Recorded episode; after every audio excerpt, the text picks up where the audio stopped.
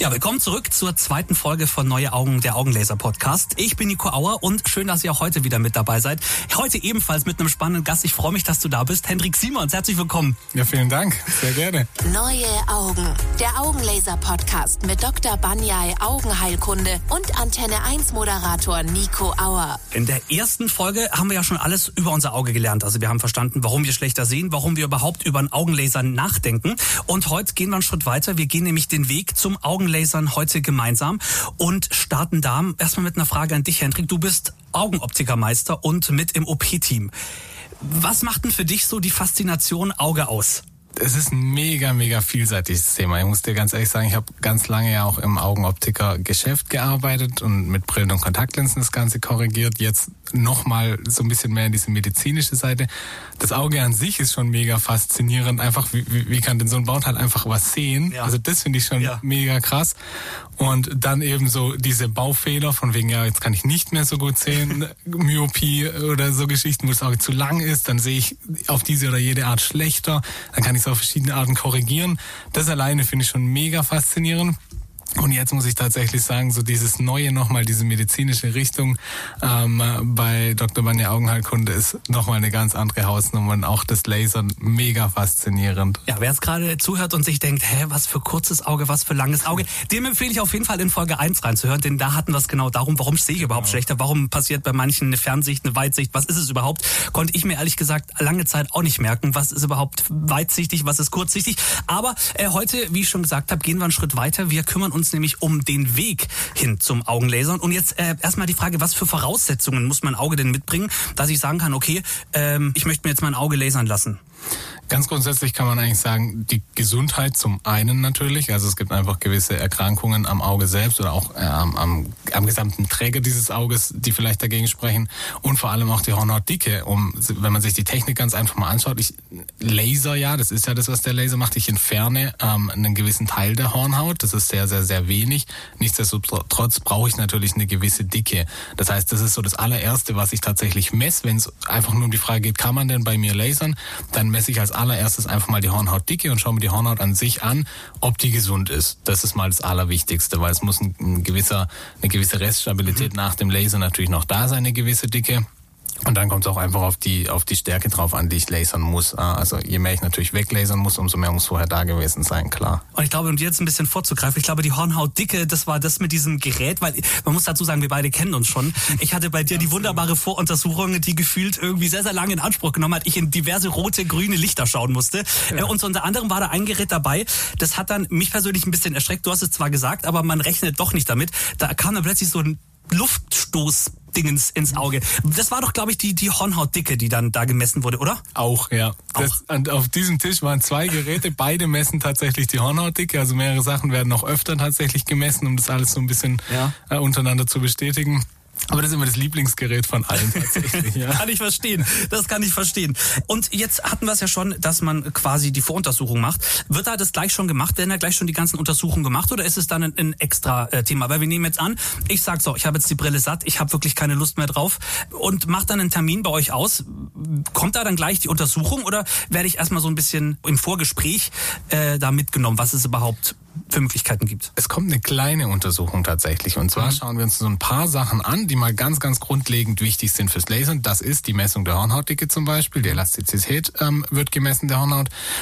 Die Messungen werden gemacht, direkt bevor wir uns eigentlich drüber unterhalten, weil wir brauchen uns nicht drüber unterhalten, geht's oder geht's nicht, wenn ich tatsächlich nichts dazu sagen kann. Das heißt, so ein paar kleine Messungen werden schon bei diesem Vorgespräch, das nennt sich bei uns Kurzcheck, das ist wirklich ein recht ähm, überschaubarer Termin, da wird es tatsächlich gemessen, die Dicke einfach mal und dann können wir uns drüber unterhalten, funktioniert's, gibt's irgendwelche, irgendwelche Einwände dagegen etc. Und erst wenn wir dann quasi wissen, es funktioniert rein von der Hornhaut und du möchtest das auch machen, dann machen wir nochmal eine große Voruntersuchung, wo noch viel, viel, viel mehr gemessen wird tatsächlich. So, und bevor wir dann zur Voruntersuchung dann tatsächlich kommen, ist ja erstmal die Frage, was für Methoden gibt's denn überhaupt, mein Auge zu lasern? Mhm. Äh, was ist denn so deine Empfehlung, wenn, wenn, mich, wenn dich jemand fragt, so, Hendrik, was soll ich mit meinem Auge machen? Was, was würdest du mir denn empfehlen? Tja, das ist eine sehr gute Frage. Tatsächlich muss ich sagen, ich muss mir erst das Auge an sich mal anschauen. Es gibt mhm. ein paar Gegebenheiten, die für oder gegen eine Methode tatsächlich sprechen. Mal ganz grundsätzlich kann ich mit drei verschiedenen Methoden lasern. Mhm. Ähm, von jeder dieser Methode gibt es dann wieder nochmal so ein paar Abwandlungen. Äh, wir machen tatsächlich alle drei dieser Methoden, ähm, was ein mega Vorteil ist, weil ich kann jedem in irgendeiner Art auch helfen. Grundsätzlich ist es so, gerade bei kurzsichtigen, was, was tatsächlich sehr, sehr viele sind, mehr als weitsichtig ähm, gefühlt, ähm, sage ich es auch immer ganz klar, wenn eine Smile geht, machen wir eine Smile. Das ist das, was du ja bekommen hast. Genau. Ne? Und das ist einfach so die entspannteste Methode. Ähm, bin ich mega Fan davon, muss ich ganz ehrlich sagen. Ich, wenn das funktioniert, dann finde ich es eigentlich immer schon me mega gut. Dann freue ich mich immer schon mit dem Patienten eigentlich. ähm, was aber nicht heißt, dass die anderen Methoden schlechter sind tatsächlich. Also wir können äh, eine LASIK machen, wir können ja PRK machen. Die unterscheiden sich alle ein Stück weit. Ich würde bei keiner wirklich sagen, dass sie jetzt viel schlechter ist wie die andere. Sie sind anders tatsächlich. Und je nach Gegebenheit, bei einem ganz normalen, kurzsichtigen, würde ich immer auf die Smile gehen. Habe ich jetzt einen Kampfsportler zum Beispiel, der weitsichtig ist, dann funktioniert die Smile einfach nicht, weil die funktioniert nur bei kurzsichtigen. Und eine LASIK ist auch nicht so geeignet. Ich weiß nicht, ob wir nachher können wir über die Technik nochmal sprechen. Ja, das, gerne. Das, wäre nämlich jetzt, das wäre jetzt nämlich meine nächste Frage gewesen. Smile klingt ja erstmal richtig freundlich. Ja, ist auch. Ne? Ähm, äh, PAK klingt so ein bisschen für mich jetzt, wenn ich das so höre, denke ich mir PAK, weiß ich nicht. Und LASIK klingt so, ja, würde ich als zweites wahrscheinlich äh, dann nehmen. Aber jetzt kommen wir erstmal zu, zu, zu, den, zu den einzelnen Methoden. Du hast es schon gesagt, es gibt drei Stück. Ja. Da heißt ja nicht unbedingt immer, die älteste ist die beste, weil man die schon am längsten macht, oder?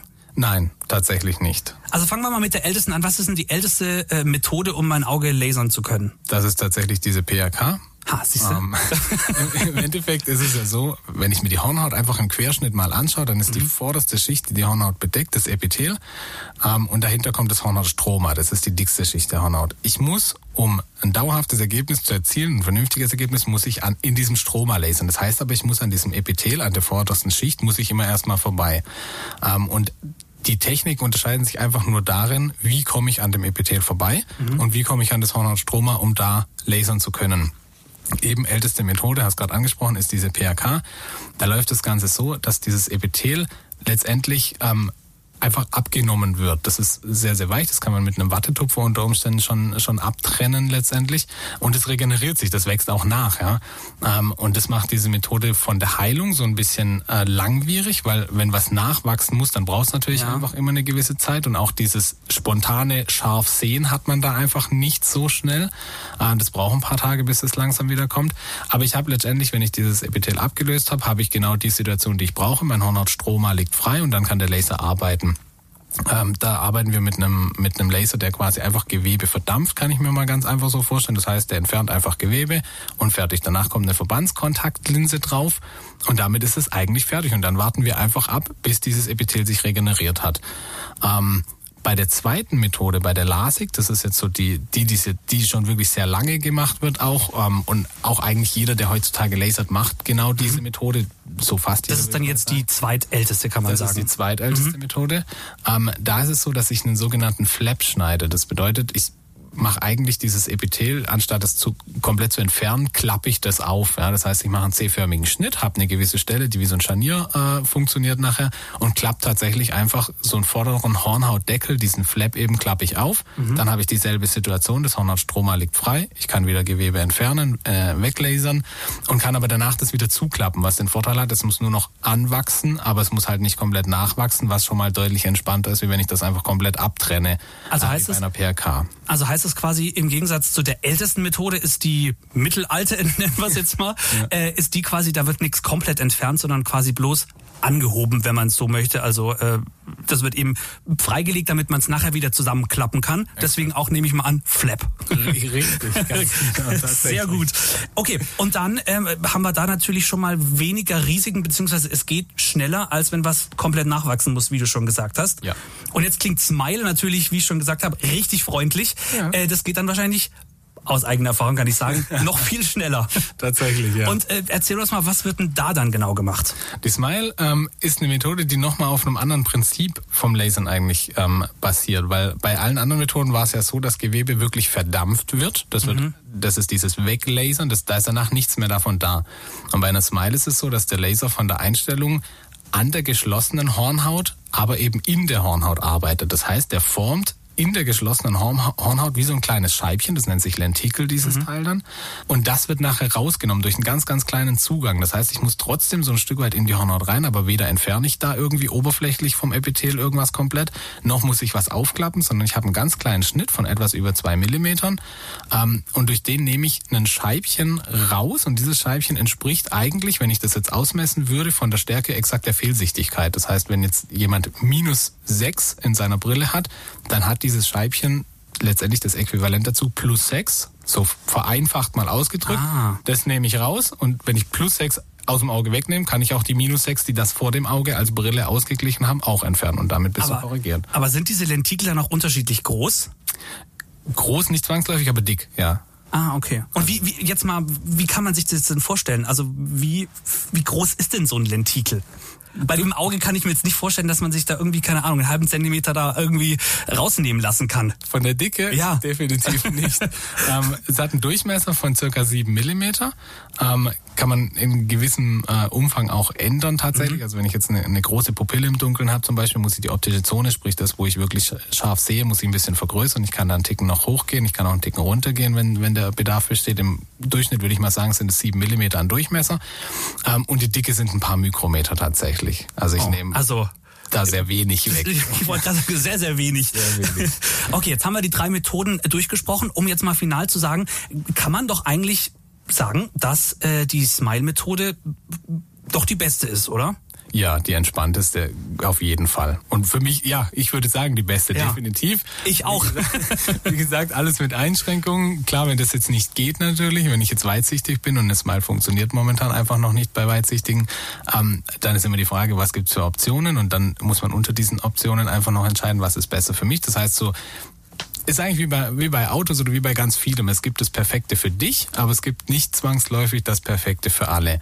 Aber wenn man es mal auf die, auf die, auf den Großteil der Patienten letztendlich äh, hochrechnet, dann würde ich sagen, ist die Smile die Methode der Wahl, die wir eigentlich immer empfehlen, wenn sie denn funktioniert. Und jetzt, so war es ja bei dir zum Glück. Gott sei Dank, ja. Jetzt, jetzt kommen wir mal von der, von der Empfehlung zu dem, was ihr dann tatsächlich äh, macht. Welche, welche Lasermethode macht ihr denn tatsächlich am häufigsten? Die Smile diesmal. Mit Abstand. Das heißt, um das mal in Zahlen zu sagen, wir mal von jedem Zehnten, äh, um das mal einfach, Mathematik ist überhaupt nicht meins, aber von jedem Zehnten kriegt das mal so hin. Wie, ich kann dir ganz einfach sagen, letzten Freitag hatten wir zwölf OPs und elf waren Smiles. Ah, okay. Okay, so. und die eine, weil es nicht funktioniert hat oder weil die Person sagte, nee, möchte ich nicht? Die andere tatsächlich, weil wir da eine Pressbeyond-Behandlung gemacht haben und da kann ich ähm, sowohl Ferne als auch Nähe korrigieren. Mhm. Das ist dann eine Methode, die mit einer Femtolasik gemacht wird. Das heißt, da musste ich diesen Flap öffnen, mhm. lasern und den Flap wieder zuklappen. Ähm, und da hat man quasi dieses, dieses Problem, was ja viele bekommen, diese Alterssichtigkeit, die typische, so ab 40, 45 quasi, das wird damit korrigiert. Und das funktioniert tatsächlich bisher nur mit dieser LASIK-Methode. Und deswegen haben wir das da gemacht, weil die Option wäre gewesen, bei dieser Person nur die Ferne zu lasern, braucht sie trotzdem noch eine Lesebrille permanent. Also haben wir da beides korrigiert und deswegen aber eben eine LASIK gemacht anstatt einer Smile. So, dann hast du gerade gesagt, Press Beyond. Was ist denn das? Ähm, Pressbeyond ist eine in Anführungszeichen relativ neue Behandlung auch mhm. nochmal, so ein bisschen wie die Smile auch, die gibt's jetzt auch erst seit um die zehn Jahre. Ähm, mit der Pressbeyond-Behandlung kann ich diese typische Alterssichtigkeit mitkorrigieren. Das heißt, da krieg, damit kriege ich es hin, dass die betreffende Person, der Patient, auf die Ferne und auf die Nähe wieder gut sieht und eben nicht dann irgendwie nachher noch eine Lesebrille braucht. Das ist so das klassische Problem, was man so mit 40, 45 so langsam kommt, dass man auf die Nähe was braucht. Habe ich vorher schon eine Fernbrille, brauche ich halt beides und damit können wir beides korrigieren. Ah, du hast gesagt, ein Zusatz, also das heißt, es ist eine normale LASIK-OP, hast du ja gerade gesagt, mhm. ähm, und als Zusatz eben Pressbeyond. Kann, kann man das so verstehen? Im Endeffekt ja, also die Technik, die wir dazu benutzen, mhm. ist diese LASIK ganz einfach, eine Femtolasik, da wird ein Flap geschnitten, wird aufgeklappt, darunter wird gelasert und äh, dieses Pressbeyond, das ist eben eine ganz spezielle Berechnungsformel äh, im Endeffekt, das ist ein Berechnungsprogramm. Ähm, und da wird letztendlich so ein bisschen mit so Tiefenschärfen auf dem Auge gespielt, sodass ich es eben ah, hinkriege, okay. Nicht nur genau eine Entfernung scharf zu sehen, sondern eben mehrere. Und das ist was ganz Spezielles. Da wird quasi vorher ganz, ganz viel berechnet ähm, und das wird dann dem Laser gegeben im Endeffekt und damit kriegt dann der ah, Laser okay. eine ganz spezielle Geometrie auf die Hornhaut, damit ich eben sowohl Ferne als auch Nähe wieder hinkriege. Das ist eine mega coole Methode für diese typische Pressbiopie, sprich Alterssichtigkeit. Und was ich mich jetzt gerade gefragt habe, gibt es denn auch so ein Worst-Case-Szenario, dass man sagt, nee, Entschuldigung, keine der drei Methoden kommt für dich in Frage? Gibt's sowas? Ja, tatsächlich. Zum Glück wenig, muss ich ja. tatsächlich sagen. Das, uns tut es selber dann immer mega leid, wenn wir so eine Messung machen und merken, oh je, es reicht einfach zum Beispiel von der Dicke der Hornhaut einfach nicht. Ähm, oder äh, dass einfach doch irgendwas gefunden wird vielleicht an der Hornhaut, zum Beispiel ein Keratokonus, was quasi einfach so eine krankhafte äh, Verformung letztendlich, so eine kegelförmige Vorwölbung der Hornhaut ist. Das spricht absolut gegens Lasern. Ähm, die oft einfach vorher auch nicht entdeckt wurde, weil mhm. die Leute vielleicht die Leute noch gar keine Probleme damit hatten oder sowas und jetzt eben übers Lasern nachdenken. Wir machen da ein, zwei Messungen und sehen, oh, hm, schlecht. Äh, das tut uns dann echt selber immer mega leid, wenn man dann auch schlechte Nachrichten überbringen ja, muss einerseits ja. und die, es gibt, die schlechte Nachricht ist ja schon alleine, man kann nicht lasern. Ja, warum, warum ja, bist du bei mir? Genau. Du ja irgendwie mit dem Laser dir helfen lassen. Ja, gibt's schon glücklicherweise sehr wenig, muss ich sagen. Und äh, wir hatten jetzt ja schon die, die verschiedenen Methoden und was die unterscheidet. Aber wie finde ich denn dann schlussendlich raus? Was für eine Methode ist denn dann für mich die richtige? Nehmen wir mal an, du wärst tatsächlich weitsichtig, mhm. dann können wir diesmal schon mal nicht machen. Und dann machen wir bei diesem Vorgespräch immer so, ein, so, so eigentlich standardisierte Fragen, die aber sehr, sehr wichtig sind. Zum Beispiel fragen wir nach dem Sport. Wenn mir jetzt jemand sagt, ich gehe gern Fahrrad fahren, dann ist es schön zu wissen, aber das hat nicht wirklich einen Einfluss auf das, was wir tun. Sagt mir jemand, ich bin äh, in einer guten Amateurliga und mache ja. Kampfsport zum Beispiel und ich bin weitsichtig, dann funktioniert die Smile schon mal nicht, eben weil ich weitsichtig bin. Und weil ich Kampfsport mache, ist vielleicht auch diese Flap-Methode, sprich eine LASIK nicht ganz optimal, weil wenn ich was aufklappe und wieder zuklappe, das wächst zwar wieder an, man muss aber doch sehr, sehr lange auf den Sport einerseits verzichten, ah, okay. einfach um da kein Risiko einzugehen und andererseits ist das letztendlich trotzdem immer noch mal stabiler, wenn es komplett nachwächst und nicht nur wieder anwächst. Das heißt, so jemandem werde ich vielleicht sagen, okay, überleg dir mal, ob wir nicht doch eine PRK machen. Ja. Es wird ein bisschen länger dauern, bis du wieder scharf siehst, als wenn wir jetzt vielleicht ein Smile machen. Ähm, aber danach hast du wieder die volle Stabilität deiner Hornhaut, weil dieses Epithel, was abgetrennt wurde, ist komplett wieder nachgewachsen, hat sich komplett regeneriert. Und es spricht nichts dagegen, deinen Sport dann nach wie vor in, in der Brutalität auszuüben, dass man vielleicht doch mal eine aufs Auge kriegen kann, ohne da irgendeinen Schaden davon zu tragen. Genau. Okay, jetzt haben wir uns ja um die Methoden gekümmert, um jetzt aber nochmal zurück zum, zum, zum Vorgespräch zu kommen. Dann, was passiert da denn noch? Also meine Augen werden quasi komplett untersucht und dann ist es alles abgeschlossen und was passiert dann? Ähm, letztendlich, genau, diese Untersuchungen sind das eine. Wir wollen quasi wirklich eigentlich alles übers Auge einmal wissen. Das heißt, äh, letztendlich könnte man natürlich schon mit den Daten, die man über die Hornhaut hat, lasern. Letztendlich ist trotzdem wichtig zu wissen, arbeite ich da an einem komplett gesunden Auge. Das heißt, wir gehen bis zur Netzhaut nach hinten, an der wir nicht arbeiten, da machen wir nichts dran beim Lasern. Aber wir wollen trotzdem alles über die Gesundheit wissen. Ähm, und dann ist es so, dass wir letztendlich die genaue Stärke ja auch rausfinden müssen. Das heißt, auch da werden Messungen äh, gemacht, um das rauszufinden. Und dann äh, wird es quasi abgeschlossen eigentlich, diese Voruntersuchung, ähm, indem sich eine Ärztin bei uns im Haus nochmal den Fundus, sprich diesen Augenhintergrund, äh, anschaut und sich quasi die ganzen Messungen, die wir eigentlich im Vornherein gemacht haben, anschaut und bestätigt, dass das auch wirklich alles so funktioniert, wie wir uns das vorstellen. Das ist so der Abschluss dieser Voruntersuchung im Endeffekt. Und dann kann es quasi schon direkt losgehen. Also mit einem Termin ausmachen. Richtig, danach kriegst du einen Termin für, für die OP, dann programmieren wir den Laser und dann kann es eigentlich schon losgehen, ja. Ich glaube, jetzt konnten wir einige ähm, von euch zu Hause auch ein bisschen beruhigen, weil ich muss sagen, nach der ersten Folge habe ich so ein paar Nachrichten bekommen, die dann so hießen wie, oh Gott, ich würde mich niemals lasern lassen, habe ich viel zu viel Angst vor. Und ich muss sagen, das ist der perfekte Abschluss äh, für die nächste Folge, denn da geht's nämlich genau darum. Da kümmern wir uns um die Mythen, die es da so beim Augenlasern gibt. Ähm, und ich muss sagen, da sind sehr, sehr wilde Geschichten dabei. Deswegen freue ich mich, dass wir da den Mythen den äh, Kampf ansagen. Vielen Dank, Hendrik, dass du heute da warst, dass du dir die Zeit genommen hast. Und du hast ja gerade schon gesagt, äh, dann geht's los im OP und wir hatten ja schon geklärt, du bist im OP-Team und in einer der nächsten Folgen geht's nämlich genau darum, der große Tag, Tag der OP. Also wenn ihr das nicht verpassen wollt, dann empfehle ich euch auf jeden Fall, abonniert diesen Podcast und dann würde ich sagen, bis zum nächsten Mal und vielen Dank äh, an dich, Hendrik, dass du heute da warst. Ja, vielen Dank für die Einladung. Neue Augen, der Augenlaser-Podcast mit Dr. Banyai Augenheilkunde und Antenne 1 Moderator Nico Auer. Ihr habt noch Fragen? Infos unter www.neue-augen.de